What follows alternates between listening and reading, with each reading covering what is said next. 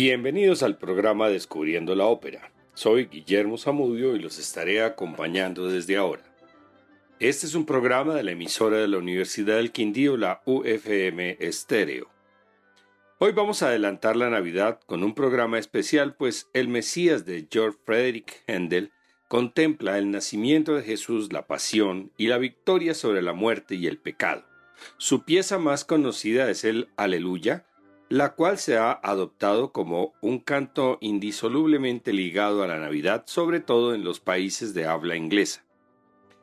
El oratorio fue anunciado en la Edad Media por las formas teatrales del drama litúrgico o semilitúrgico, pero nació oficialmente en 1600 como la ópera, con la obra de Emilio de Cavalieri titulada La representación del alma y el cuerpo. Aunque el oratorio nació en Italia, sus dos grandes maestros en el barroco fueron los alemanes Bach y Händel. Georg Friedrich Händel nació en Halle, Prusia, y murió en Londres en 1759. Händel se radicó en Londres y se naturalizó británico en 1712. Su legado musical al estilo alemán, italiano, francés e inglés incluye todos los géneros de la época, entre ellos 43 óperas y 28 oratorios. El primer oratorio lo compuso en 1707 durante su estancia en Italia, El triunfo del tiempo y del desengaño. Como empresario se dio cuenta que los costos eran menores en la representación de los oratorios, pues no se, se necesitaba escenografía y los cantantes aparecían con su propia ropa. Su obra más famosa es el oratorio El Mesías con su coro Aleluya, una de las obras más populares de la música coral que compuso en 1741 cuando decidió no componer más óperas. El Mesías fue estrenado en Dublín en 1742 con un coro de 26 niños y 5 adultos que provenían de los coros de las catedrales de San Patricio y de la Santísima Trinidad. El libreto en inglés fue compilado por Charles Jennings y consiste en fragmentos de los versículos de la Biblia, incluidos los Evangelios. Tiene tres partes definidas. Primera parte, el nacimiento. La sección se basa en el libro de Isaías que profetiza la venida del Mesías y tiene por tema el Adviento y la Navidad. Se anuncia la venida de Cristo, por lo que se encuentran algunos momentos de exaltación marcados por una gran intensidad expresiva. Esta sección consta de los siguientes seis números. La profecía de la salvación. La profecía de la llegada del Mesías. Anuncios al mundo en general. Profecía del nacimiento virginal. La aparición del ángel a los pastores y los milagros de Jesucristo. Escuchemos al coro His Majesty Clerks interpretando el oratorio El Mesías de Händel, primera parte.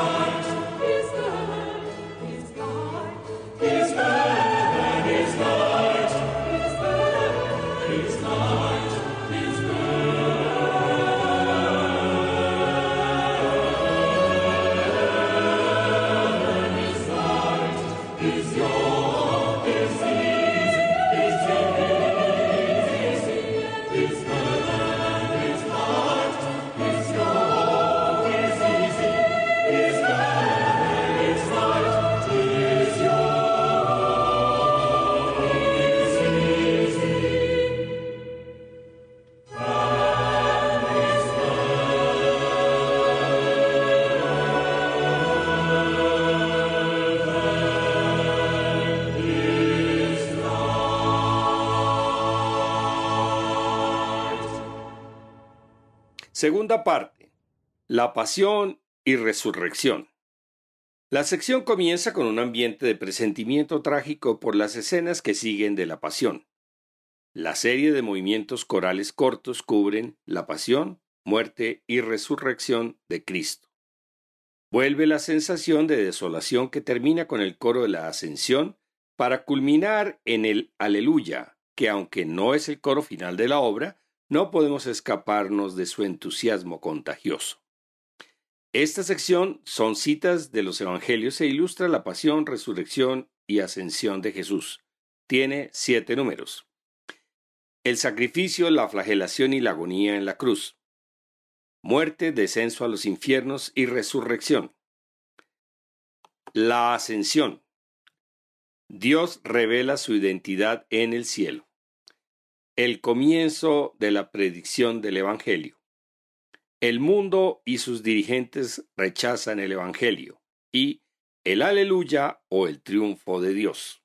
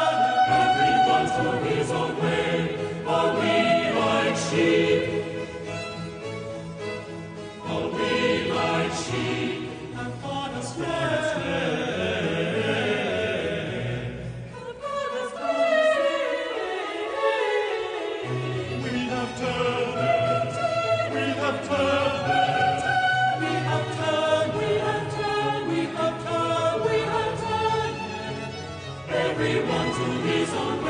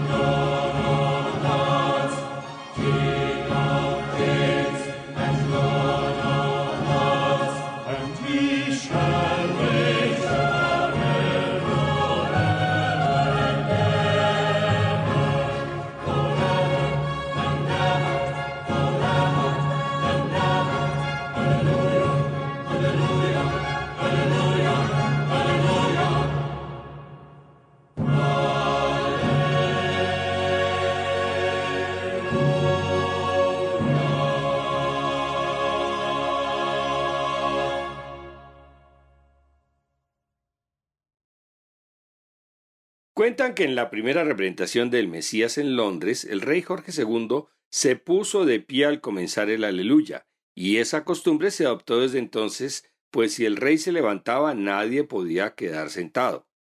No se sabe si dejó su asiento porque se emocionó o porque creyó que era un himno militar. Tercera parte, la gloria de Cristo. En esta sección se relata la victoria de Cristo ante la muerte, el juicio final y la palabra amén que corona la obra.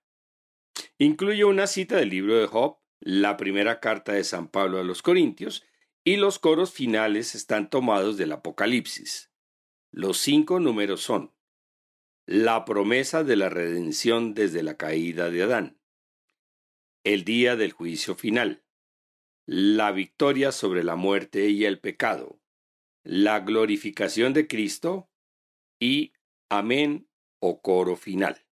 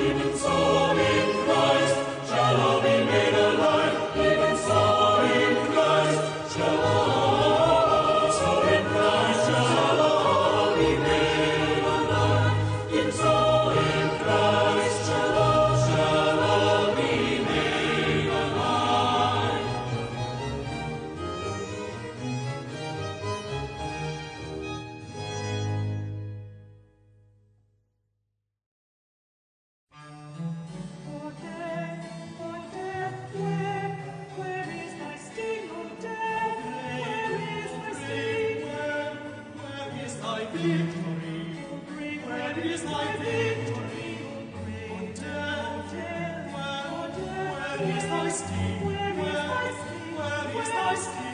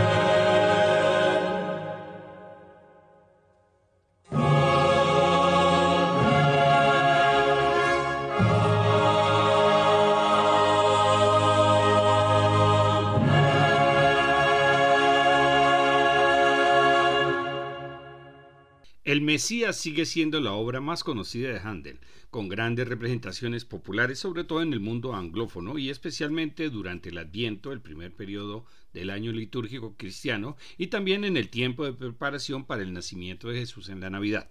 A diferencia de Bach, quien podía demorarse varios años para terminar un oratorio, Handel poseía una rapidez casi sobrehumana, solo igualada por Mozart, Rossini o Donizetti, salvando las distancias de época y género. El Mesías fue escrito en 24 días, pero en ningún momento se aprecian indicios de prisa o baja calidad. Lo que puede justificar esta rapidez es la propensión de Handel y otros compositores barrocos como Vivaldi a autoplagiarse e incluso tomar composiciones ajenas como lo escuchamos en el pasticho Bayacet. Para este oratorio, Handel tomó parte de sus duetos décimos de 1710 a 1713 y los duetos número 15 y 16 entre 1740 y 1741, muy poco antes del Mesías. También hay música procedente de sus himnos y oberturas anteriores, como ocurre con el Aleluya. Solamente se consideraron piezas corales y no las arias de los solistas. El Mesías completo puede durar algo más de dos horas. Queremos desear a toda nuestra audiencia una feliz Navidad y un próspero año nuevo, junto con su familia y sus amigos. Estaremos regresando el año entrante con nuevos programas. Les esperamos. Recuerden que todos estos programas están en la página descubriendolamusica.co para que los puedan escuchar cuando quieran, sobre todo en estas vacaciones que estaremos fuera del aire. Feliz Navidad.